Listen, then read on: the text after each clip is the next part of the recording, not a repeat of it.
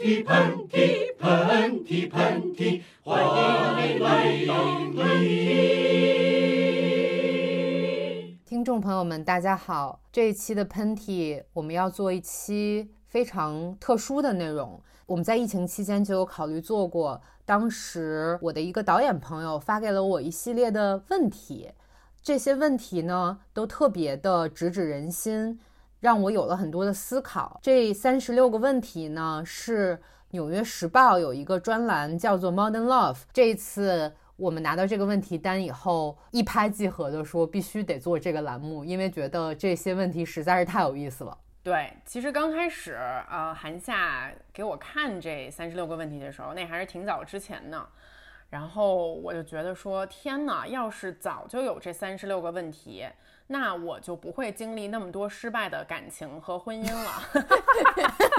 那么多失败的婚姻，什么？就是就是说，其实因为三十六个问题其实还蛮多的。然后我不知道咱们有没有时间在一期节目里把这三十六个问题从头到尾都呃描述和回答一遍。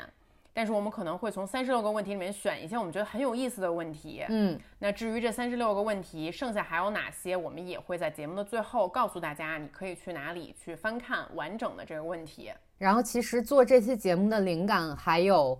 呃，我之前听了一个我自己很喜欢的播客，叫文化有限。他们其实做了一个问卷，叫普鲁斯特问卷，就是那个《追忆逝水年华》的作者普鲁斯特带火的这样一个问题啊，那个很难的。我当时也在微博上写了答案嘛，但是我看了这个三十六个问题，其实它的题目叫做 The Thirty Six Questions That Lead to Love，就是说带你走向爱的三十六个问题。所以说，就是比如说你们俩刚刚约会。然后，如果说是进展到一个还不错的阶段的时候，你们可以共同来回答这三十六个问题，是这意思吗？对，然后你也可以发给对方。当然，我觉得就是非常有礼貌，或者是对你真的感兴趣的对方也非常想知道你的答案。我相信一定是这样的。嗯，你有试着跟胡子一起玩过这个吗？嗯，没有。我觉得现在我应该 差不多知道他的答案，也就是那些吧，应该没有什么，没有什么惊喜的答案可以给到我。毕竟这么多年了，对他的感答案也不是很感兴趣了。其实我是觉得这些问题，就像咱们俩今天互相回答嘛，我觉得它不一定也是一个情侣之间的问答。就是如果说你跟你的老板、你的父母、你的同事、你的好友之间，其实。都可以问一下，我觉得是一个你更加深入的了解他们的好机会。是的，是的，我觉得这里面有些问题真的其实还挺适合面试的时候问的，就你取一个问题就可以，真的挺难的。哎，你下次那个招那个就是什么厂长助理那个 man，管你服装的那个，你就问他，你人生中最珍贵的记忆是什么？完美的一天对你来说是怎么构成的？对。这个人死了，所以说卖了这么多关子，那要不然我们就直接进入这些问题。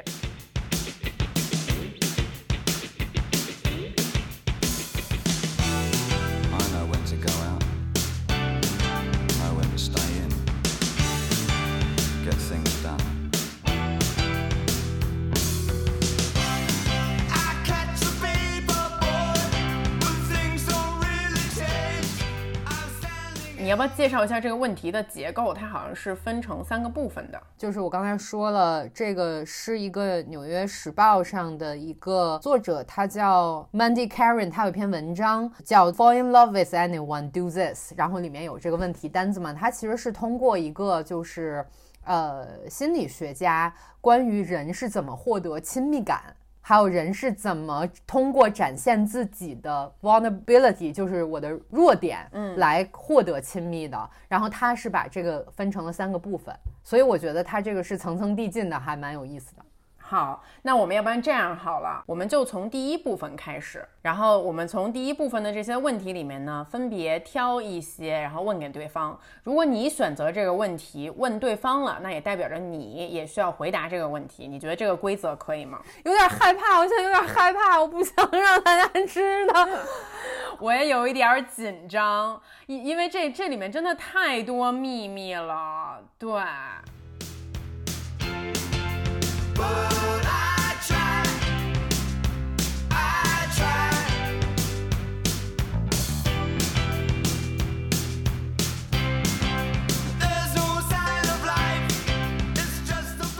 那我们先从第一部分开始，你你想先问还是我先问？你先问吧。嗯，好，那开始了啊。第一个问题，如果你能和任意一个人共进晚餐，这个人会是谁？其实这个问题我当时想了很久，就是因为我有很多人想要共进晚餐，我也是，但是我又不太敢跟他们共进晚餐。最后我挑了一个，就是我我还蛮想跟就是贾樟柯共进晚餐。嗯嗯，因为他的表达能力很强，他不会冷场。另外，我我觉得他是一个不吝于分享的人，我觉得他可以教给年轻的就是影视工作者一些很宝贵的经验。嗯，我觉得这是一个挺好的答案，而且就是我能想象你们俩共进晚餐的场景，我觉得应该还挺开心的。就是在一山西刀削面，然后我们俩呼噜呼噜呼噜，对，没错。然后完了之后，你还得去跟他一起划一个冰车，对，就挺挺可爱的。因为我并不想跟我的 idol 共进晚餐，因为我觉得我会一口都吃不进去，就压力太大了。但你跟贾樟柯共进晚餐，你也会非常紧张，好吗？我会，但是我会觉得是一个学习的好机会，就会变成一个 student，而且你一定要注意那天要穿平底鞋哦。对。你为什么？你为什么要在三十六个 lead to love 的问题里边说人家身高？对不起，贾导，对不起，对不起。那那你赶快回答。我也是，我真的第一个问题，我看到这一套呃问卷的时候，我就有点被吓到了，真的好难。嗯。然后呢，我想了半天，我觉得我不能跟现在任何一个活着的人共进晚餐。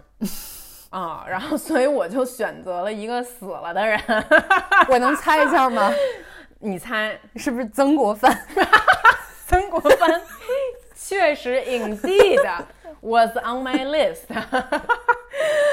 但是我就是觉得，不是，我觉得就是清朝。他那衣服就是有点可怕，你知道，因为我看了挺多那种香港的鬼片儿，你知道吗？对，我就是有点发毛。如果我真的跟一个清朝人，我觉得稍微近了点儿。所以说呢，我其实确实想跟一个中国的古人共进晚餐。然后呢，我想选择一个就是改变了中国历史的政治人物。就是我写了三个人，就类似的，谁都行，你知道吗？比如说秦始皇，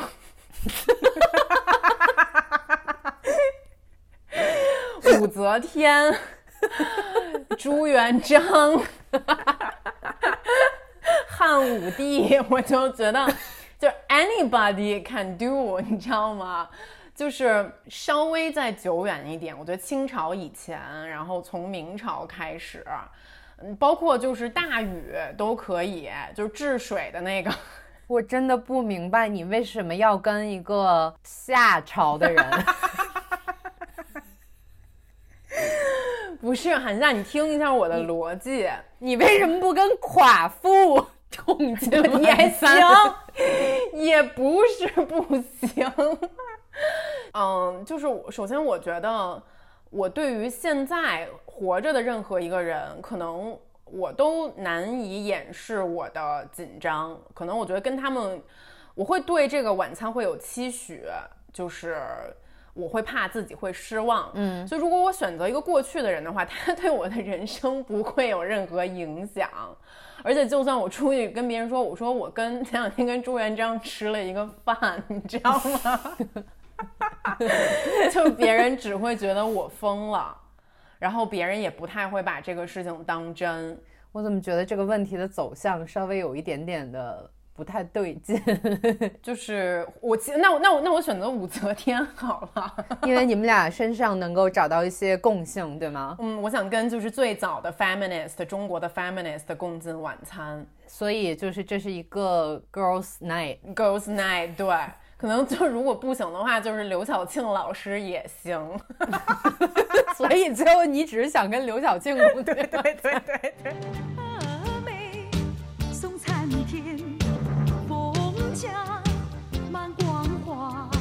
下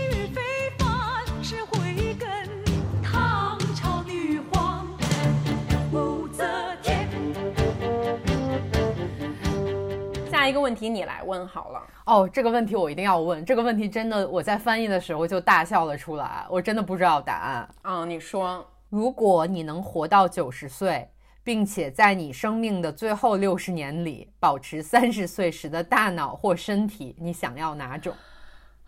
这真的好难呀！我跟你说，这个问题，听众朋友们不要觉得它是一个很简单的问题，这个真的是一个迷魂术。就是你试想，如果在你六十岁、七十岁的时候，你还看上去像一个三十岁的人，但是你的大脑。却是你奶奶的大脑，就是你是一个三十岁风韵少妇，然后你就记不起来了，就 对你什么说什么都不知道。嗯，但是 at the same time，如果你是三十岁的大脑，但是你就是霍金，然后我觉得不是很多人能有霍金的毅力。嗯，所以说，嗯，我觉得我可能还是会选择身体吧。所以就是，所以，所以你希望就是你在九十岁的时候，就是你还是一副美艳少妇的样子。但那时候我可能已经大脑痴呆了。对你呢？我觉得就是我可能。就是我的意识告诉我说选择大脑，但是可能我还是会很卑微的选择身体。我也是，就是就是起码就是我在九十岁的时候可以做 heat，那倒是。但是你如果做 heat 的时候，你的大脑却是九十岁的，你可能做了这个动作记不清楚下一个动作，你知道吗？所以说。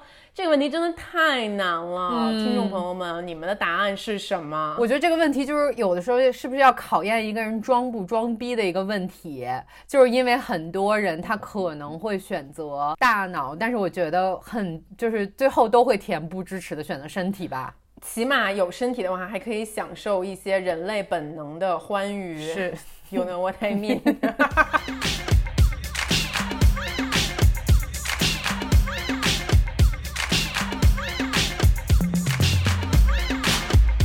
mean？OK，好，那我们下一个问题好了。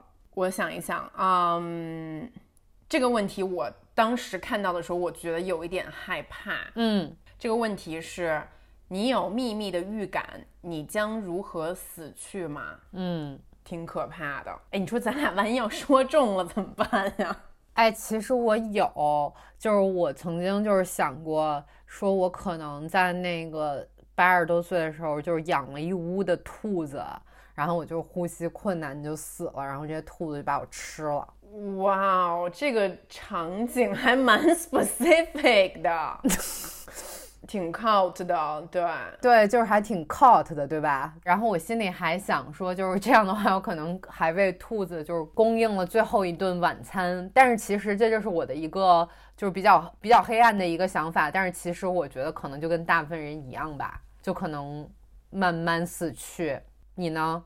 我的第一反应是饮酒过量，我觉得我应该是猝死的，我也不知道为什么，就挺可怕的这个想法。我还可能是之前有在那个测测那个算命的 app 上看过，就说好像是我这个星宿的人比较容易猝死，你知道吗？然后我就有一点害怕是这种死法。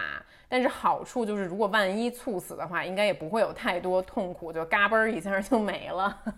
你现在已经把这个来自于纽约的三十六个问题跟中国古代的名人 和算命星宿做了无缝的链接，这是因地制宜啊。第一个部分我们可以再选最后一个问题，老韩你来选一个问题吧。我觉得我想问一个就是稍微暖心一点的问题，我就不想全部都是一些古今中外的趣闻。OK，嗯，生命中你最感激的是什么？嗯，就生命中我有很多很多感激的事情。总的来说，我一直觉得自己是一个非常非常幸运的人。嗯，就是算命的 app 里面，可能也就说我就是还蛮幸运的，但是就是这些幸运的所有的原因归结到一起，也就是我最感激的就是我生在了这个家庭里面。嗯，我最感激的就是有这样一对父母。我觉得我现在拥有的一切，可以说都是因为生在了这样一个家庭，所以说变成了现在的这个样子。虽然说我的爸爸妈妈有的时候呢，也经常让我不知道如何面对他们，可能就是他们也有些就是较为过激和不太能被常人理解的行为。但是我不得不说，其实一直以来，他们都是一对非常非常特别的父母。嗯，韩夏，这个你是有了解的。我刚才冷笑了，刚才对 对，但只能冷笑。但是我觉得很多时候我们无法选择自己生命中的许多东西。其实你最无法选择就是你生在一个什么样的地方。是。那我觉得这个是我最感激的生命的开始。你呢？我觉得就是说一个还比较冠冕堂皇的答案吧。我觉得我最感激的其实是我是一个感情，就是不管是天天生也好，还是后天的经历和环境也好，哈，就是我觉得我是一个感情非常丰富的人。嗯，因为我觉得我们身边其实充满了感情不太丰富的人，你有这个感觉吗？嗯嗯，比较冷感一点。嗯，对，就是我是一个就是对什么都有点感觉的人，然后这个其实，呃，就是它能够让我变成现在的我吧，然后也能让我去感受到很多，嗯，有些人感受不到的感觉吧。我觉得可能是一种天赋，也是一种对于我自己来说很不可以或缺的一种能力。嗯，是你的一种独有的超能力。对对，我觉得还挺好的。其实，因为大家可能有的时候说感情太多不好，我觉得挺好的。啊，我我觉得你说的这个点还蛮有趣的。因为其实啊，尤其对于文艺工作者来说啊，无论是我们读过的小说，还是看过的电影，很多时候你并没不能去经历那么精彩的故事。它一开始的一个灵感、一个种子，都是你在生活中一个非常细小的感受，对，然后由它扩散来的，嗯，但是你要记住那种感受。我就是经常就走在路上的时候，然后自己脑子里边写一段东西，然后我自己就想哭，我说写的真感人。但这就说明韩夏你是特别特别的幸运，因为你选择现在这个职业也是特别适合你的，嗯。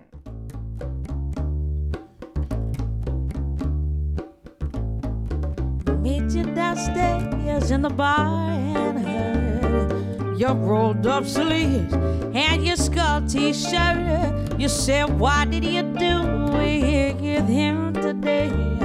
And sniff me out like I was Tanqueray. Cause you're my fellow, my guy.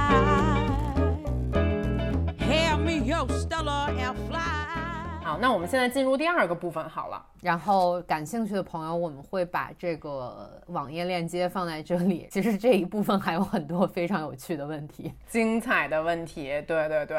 但是我们就是时间关系，我们先进入第二部分问题啊。第二部分呢，我扫了一眼这些问题，就是相对更加的感性，真的非常的感性，嗯，特别的可怕。就是我要问第二个部分的第一个问题，就是。如果水晶球能告诉你关于你自己、你的生活、未来或任何其他事情的真相，你想知道什么？那我就准备就是 to be complete honest，就跟大家就是完全敞开心扉，就是我我想知道我的孩子是不是个聪明的人。我以为你要说出多么智慧的答案。你为什么这么 care 这件事情呢？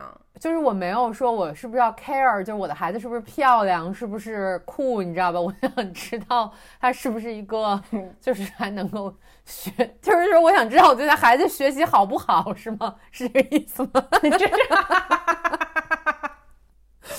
不是，我重新说，就是我想知道我的孩子是不是一个，就是就是咱们觉得有，我觉得你这这这一题已经顺不回来了，你就是想知道你孩子能不能考上清华北大，我要重新答，就是妈妈这辈子没戏，就是孩子你能不能上清华？我说一个吧，就是。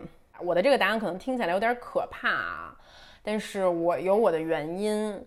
嗯，其实我挺想知道我爸爸妈妈还有 Ned 他们仨什么时候会离开我。哦，我都要哭了！不要说这样的事情，就是我想有一个心理准备。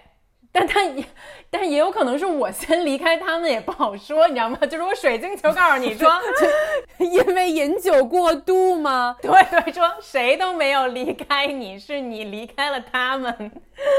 就是我我还蛮想，呃，比如说，如果举一个例子，他们其中有一个人可能还有两年的时间，那我觉得这可能会改变我现在的生活。嗯，我可能就。不太想花这么多的时间在工作上面了，我就会想说，我要用这剩下的时间，啊，做更有意义的事情。因为就是对我来讲，啊，他们的存在是非常非常重要的。对，但 但是我觉得你爸听完这期只会觉得，就是竹子觉得就是想知道我什么时候死。没错，对 我爸是觉得他能活到九十的。我爸天天跑步，然后健康饮食。OK，既然这个这个调性已经回到了就是这么温暖的或者这么家庭的一条路上，我一定要把它打破。我要问，好，那你问一个问题：有什么事情是你一直梦想去做的？你为什么还没做？嗯，我其实特别简单这个问题，我我没有什么特别特别大的梦想。我就是特别特别想好好的练习一样体育运动，你知道吗？嗯，然后在我尝试过的所有的体育运动里面，我发现我非常喜欢滑雪，但是好死不死，因为疫情的关系，可能今年又练不成了。然后我其实特别想拿出一大块时间来，就比如说这个冬天我不干别的。我就天天滑雪，嗯，我也不更视频了，我啥都不干，我也不赚钱，我也不工作了，我就是想好好的去干这件事儿，然后练到一个还蛮 decent 的水平。我其实就想想建立一种抽离，我不知道你能不能理解啊？你想成为另外一个身份？对，我想成为另外一个身份。你这个说的特别好，因为我觉得我能想象自己在一个比如说大山里面，一个就是都是下面下着雪的山里面，谁也不认识谁。然后，而且滑雪这个运动有一个特别好的好处，你知道是什么吗？就是你戴着那个头盔，你知道？和那个墨镜，然后你也不用担心你的体型，不像是冲浪，你知道吧？就其实你你真的是一个就是 nobody，所有人都是 nobody。我觉得这个还蛮吸引我的。然后你重新成为另外一个平行世界里的自己，嗯，你呢？我觉得我想了半天，其实有一些东西都是你能够。努力去实现的，我可能说的是一个性格上的问题，就是我想当一个就是可以随便说不的人，嗯，就是因为我就是一个不说不的人，就是其实这个给我造成了很大的困扰。但是我身边其实有一些很温柔的人，但是他们该说不的时候一定会说不，嗯嗯，而且我觉得这件事情是很难做成的。在你想说不，但是你又没有说不的时候，那个时候你心里是什么样的？呃，就是感觉自己有点没用啊，然后但是你又觉得跨不过去那一道鸿沟，就我还能，我还挺想体会一下那种特别坚决和那个快刀斩乱麻的那种人生。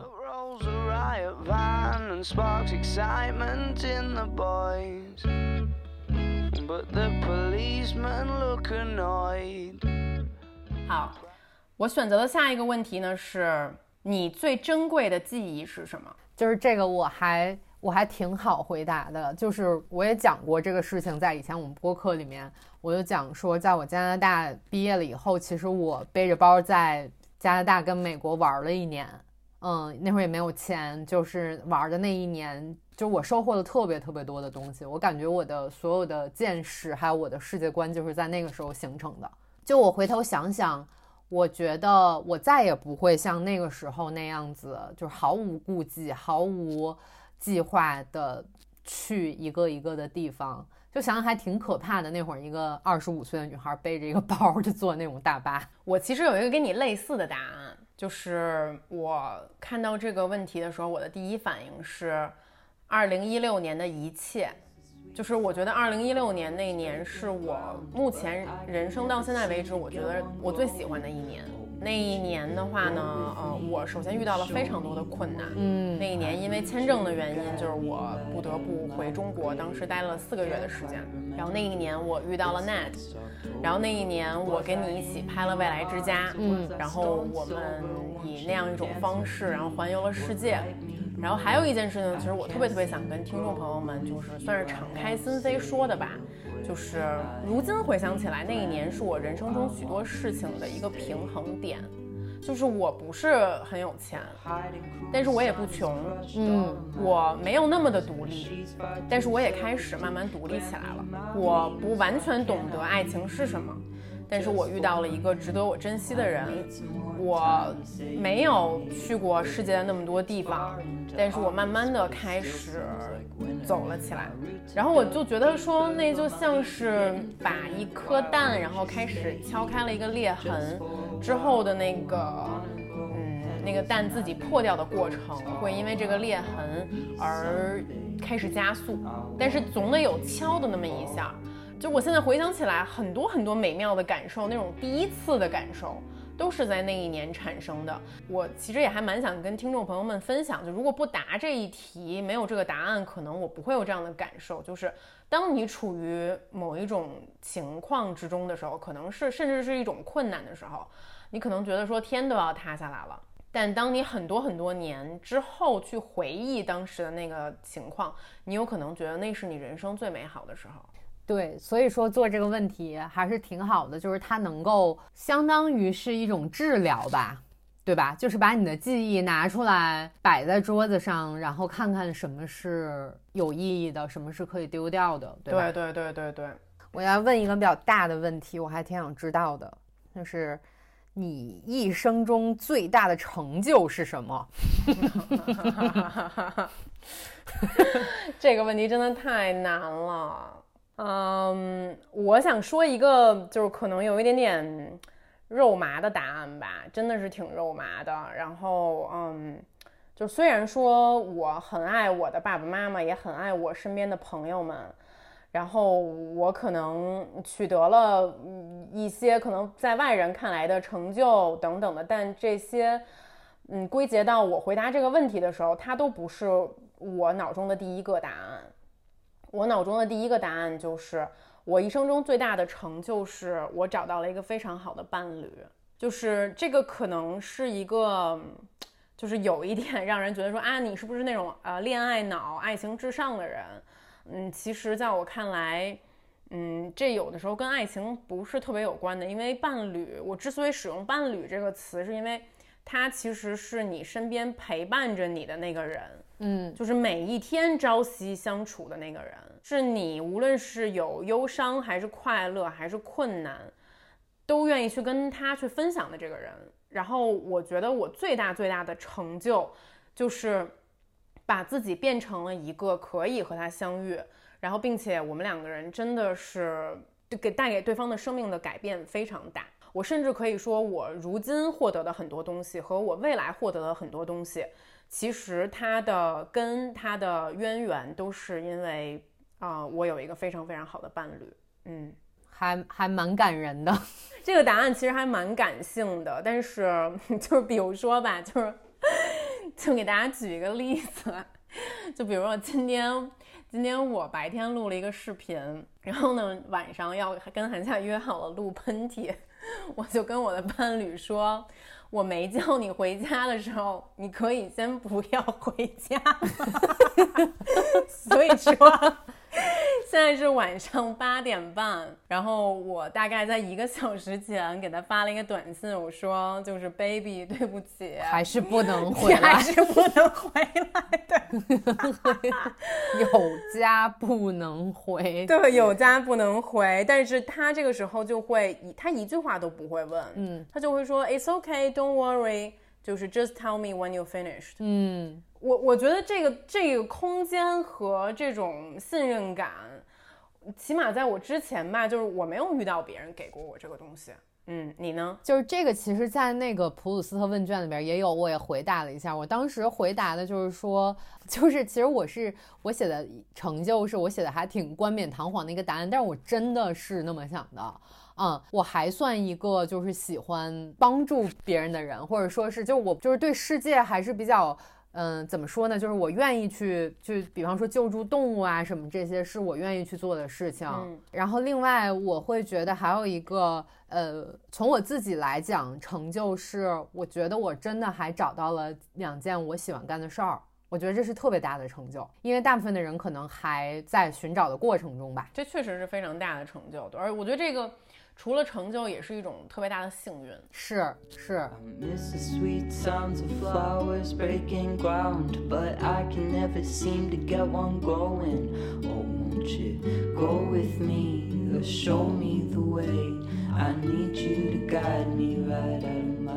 那我们就进入啊这套问卷的最后一个部分。嗯，我觉得最后一个部分都挺有意思的，而且很有想象力。我想先问韩夏的问题呢，是用我们造三个句子，就是用我们这个词造三个句子，什么都行。然后就是冲进你大脑的三，就前三个句子。我，你知道第一个冲进我脑子里面是什么吗？我们都用酒精麻痹自己无知的灵魂。智慧，就我不知道为什么，但这个确实是 reality。然后第二个，我可能想的是，就是我们其实都是挺软弱的人，但是软弱不是一个贬义词。嗯。第三个可能是我们 都想要精神上永葆年轻。这是我三。那你刚才还选择身体？那个问题，对，就是一个双标患者，你这个虚伪的人。那你说我第一句确实说出了本质，就是我们都用酒精麻痹自己无知的灵魂。不是，我觉得这个真的很有趣。你知道，如果我现在是一个，我觉得这可能是一个特别适合心理治疗师来分析你的，呃，了解你的一个一个方式。从韩夏刚才你的这个造句来判断呢？我觉得，就是你是一个非常善于自省的人，你知道吗？时刻在检讨自己，对，然后但是同时，呃，又是一个精神上的伟人，就是就是我我觉得我我可能听了你这三个句子之后，我觉得你是一个哲学系的人，嗯，你知道吗？嗯，嗯，你内心深你内心深处可能是藏着一个哲学家的。你不要在这里冠冕堂皇、大言不惭、大 言不惭的分析，你赶快告诉把你的三句告诉我，我想知道你有。OK，这是这是我看到这个问题蹦入我脑子的前三句话啊。第一个句子是：我们在一个小木屋里醒来，周围是一片森林。嗯。第二个句子是没有人理解我们此时的感受，只有我们彼此知道。然后第三个句子我写的是，去年夏天我们发现了一片土地，在那里开始种土豆。你知道我要分析你一下，你是一个感情丰富的守财奴。我觉得你说的对，你是一个感情丰富的守财奴，不是？就是我，你知道，就是这，我这三个句子是我，你今天把这题给我的时候，我只有大概十分钟的时间快速过一遍，就是准备。然后我看到这个题的时候，我说不行，这个题得写一下。然后我可能就花了一分钟的时间把这三个句子赶快写下来了。然后我写完之后我就给忘了。然后直到刚才我读出来的时候，我发现。我对于这片土地 有执念，你对你的土地有执念，我就是希望成为地主，对对，又有自己的木屋、森林，又可以种土豆，只有彼此才知道你们想用这些土豆卖钱，对，没错。就不是那种网上的心理分析，但我就是一个，我觉得我就是一个爱哭的酒鬼。嗯，对，我觉得你是一个精神上的一个喜欢自省的流浪者。嗯，然后我是一个现实主义的守财奴。我要问你一个，就是还有一点点正经的问题，因为这个我们从来都没有聊过，哎，就是我觉得还挺有意思的。有什么事情是严肃的不能开玩笑的？啊，这个问题还蛮难的，嗯，因为其实我看到这问题的第一反应是国家领土不可分割，没有开玩笑啦，就是就现在我如果现在仔细想一下啊，呃，我说实话，我就我就跟大家说大实话了，嗯，就是我觉得就这个答案可能有一点点就是肤浅，你知道吗？但是我就是还是想说，我觉得一个人外貌上的缺陷不能轻易开玩笑。但是你知道，我又说出这句话，我又非常的心虚，因为我经常开别人外貌上的玩笑。对，我知道，对，就是我，但是我我自己是觉得，因为就是外貌上的玩笑，你开，比如说你开了的话呢，别人有时候是无法改变的，嗯，对。然后比如说就是这个人是秃顶，或者说这个人是腿短，可能慢慢的他能跟自己和解，嗯，对。但是我会觉得很多事情，也许你开玩笑，他这个事情能改变。举个例子，你说我北京口音太重了，那我努力，我 天天练普通话，我能把这个缺点改正过来。但是你要说就是就是上主你那个举个例子啊，呃，你那个脖子上就是特别多颈纹，你你脖子上就是就就就你说那那我怎么办？我娘胎里就带的这种玩笑呢，就属于那种我觉得你我可能作为当事人我可以自我自我和解，但是最好嗯我我们都可能对希望能对对方的外表稍微善意一些，尤其是那种外表上可能有重大缺陷的人吧，嗯。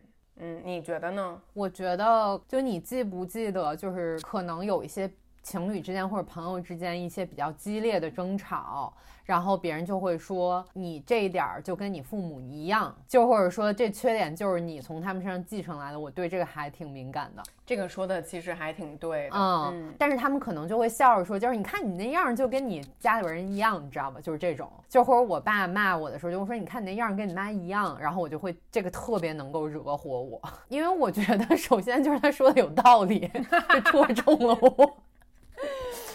然后另外我就会觉得又没有道理，因为其实是可以改变的嘛。然后你这样其实是有一点点不负责任的在类比嘛，就是有一种那种绝望感，你懂吗？就是你作为这个人的孩子，你可能就永远要是这样了。嗯，所以我觉得，我觉得这件事情其实挺多人能够 relate 吧，能够联系上自己的。我觉得大家就是开就开玩笑吵架的时候不要说这句话最好。对，而且好多时候情侣之间其实特别容易说这句话，就是说你你这样就跟你妈一样，你妈就这样。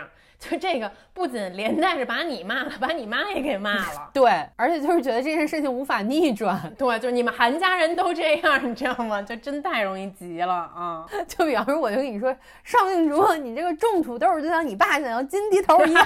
对对对对，那我也只能把这个话接过来了，我也没办法。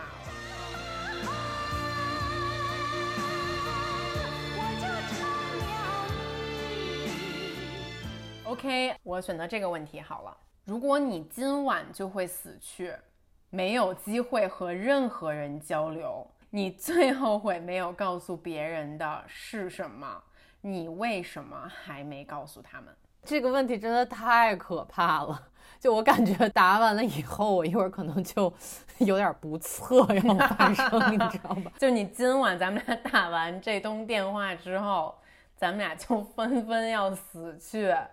没有机会跟任何人交流，你最后也没有告诉别人什么。其实这道问题我有仔细的想过，因为我老是在别人面前装强，我还挺后悔，就是没有告诉别人，就是我有的时候挺软弱的。别人特指谁呢？爱人跟朋友或者家人吧，嗯，就是特别亲密的那五六个人吧，挺想告诉他们，就是有的时候我还挺需要他们的，但是没有说出来。嗯，行，现在说出来了。我觉得爱可能是一件需要。表达的事情，就有的时候你不去传递这个东西的话，你不能指望别人来感受你。嗯，我现在越来越这样觉得，可能是因为年年龄渐长。你你你会跟你你比如说跟你爸爸妈妈表达这种软弱的瞬间吗？很少很少很少。嗯，我想很多听众朋友们可能也是。对这点，其实就即使是我。和我父母的关系这么亲密，我其实都还蛮感同身受的。嗯嗯，其实很多时候也是害怕他们担心，所以就不太会去表达自己的软弱。嗯嗯，你呢？我我就我我我给你一个特别特别现实的一个答案，因为我在想这个答案的时候，我想的就是今天晚上，就我今天晚上我就死了，就是在此时此刻，我最后悔的是什么？没有告诉他什么，就是我会想跟我爸说对不起，就我上次又凶你了。哦，就是起因是这样的，就是因为我自从我搬到上海之后呢，我就比较少跟我爸爸妈妈通电话。就我是一个喜欢见面，然后不太喜欢打电话和发短信的人。呃，很多时候我也觉得很忙，然后没有时间去说。然后有一天呢，我爸就给我打了一个电话，然后就说是某某某叔叔，他有一个侄女儿，然后很喜欢我，然后他的侄女儿也在上海，然后想要我的微信，然后想跟我一起吃饭啊，这种最难接了，真的。然后当时我可能刚好在工作，然后我觉得我就是态度不太好，你知道吗？嗯，而且这个事情就是屡屡在我爸身上发生，就是其实我现在想起来觉得还蛮愧疚的。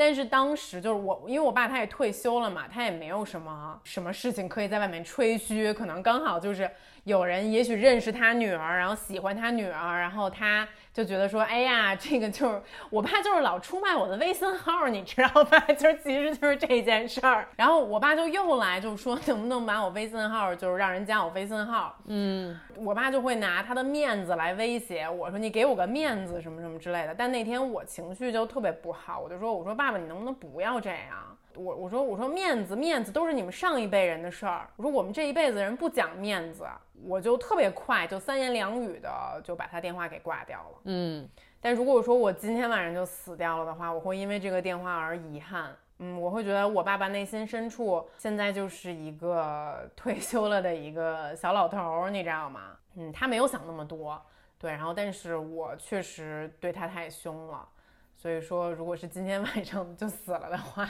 就是想跟他说，那爸爸，你要是想把我的微信号给张叔叔的侄女儿的同学，你就 给就给吧，你就给吧，对，啊，对，我们已经来到最后一个问题了。就这个问题，我觉得它特别特别有意思。就是我从来没有在任何的单子里面看到过这个问题。咱们不说那种假大空的，问你一个非常现实的问题。嗯嗯嗯，你的房子，包括你所有的东西着火了，在救了你爱的人和宠物之后，你还有时间安全的冲最后一程去救任何东西，会是什么？为什么？不是，我跟你说，我在看到这个问题我刚才听你描述这个问题的时候，我就是作为守财奴，我就迅速在我脑子里过了一遍，就是我们家最昂贵的财产，嗯，是什么？到底是什么？是哪一样珠宝，还是说是哪一个相机？然后后来我算了半天，我发现我们家就没有单品超过两万块钱以上的东西，你知道吗？我说实话啊，就如果真的是我们家着火了，就是我脑子也不是特别好使，嗯，我可能想不起来什么东西是我一定要去救的，但是我最原始、最原始的本能会告诉我进去把我那十几块硬盘拿出来。嗯，对，所以我可能会选择去救我的硬盘。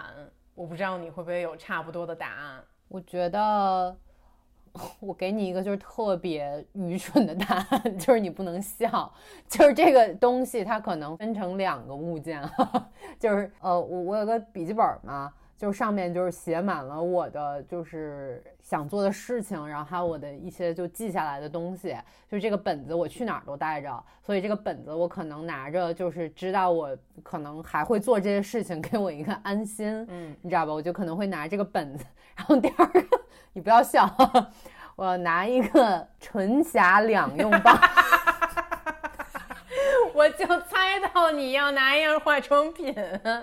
就是在 Fairman 味儿啦味儿啦来接我来的时候，我的唇跟霞要是有产品，就你整个人看起来气色还是非常非常的红润，对，很好。但其实我觉得，嗯，这个答案还蛮考验人的，而且我也非常想知道听众朋友们的答案是什么，因为你知道这题很难的，就是我觉得你那个笔记本它是特别特别好，就是它是什么都换不来的。但其实我们人生中的很多很多东西，其实都已经电子化，或者说是它的价值没有那么的重要了，就是你可以轻而易举的在。出去买一样，嗯，就是它是可复制的。我每一次搬家，我都很谨慎，我要带这个，我要带那个。可是我家里要真的着火，那样不可复制的东西，好像也没有什么哎。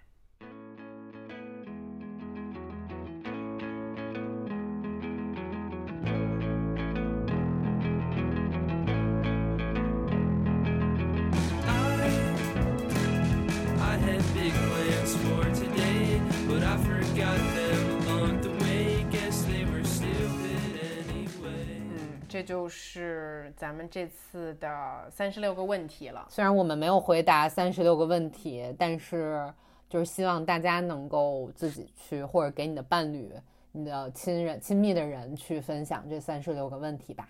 啊，那我们这一期的喷嚏就是这样了，跟大家分享了这个很有意思的问卷，然后也觉得是一个挺不错的，跟听众朋友们增进我们彼此亲密关系的一个一期吧。对，还蛮走心的一期。嗯，大家有特别特别特别的答案，你们可以在评论回复里面来回复你们的问题。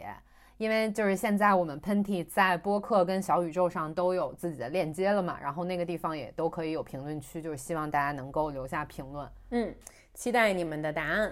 好，那我们这一期喷嚏就是这样喽，听众朋友们再见，下期见，拜拜，拜拜。相聚欢，别亦难，待到下期喷嚏时再相见。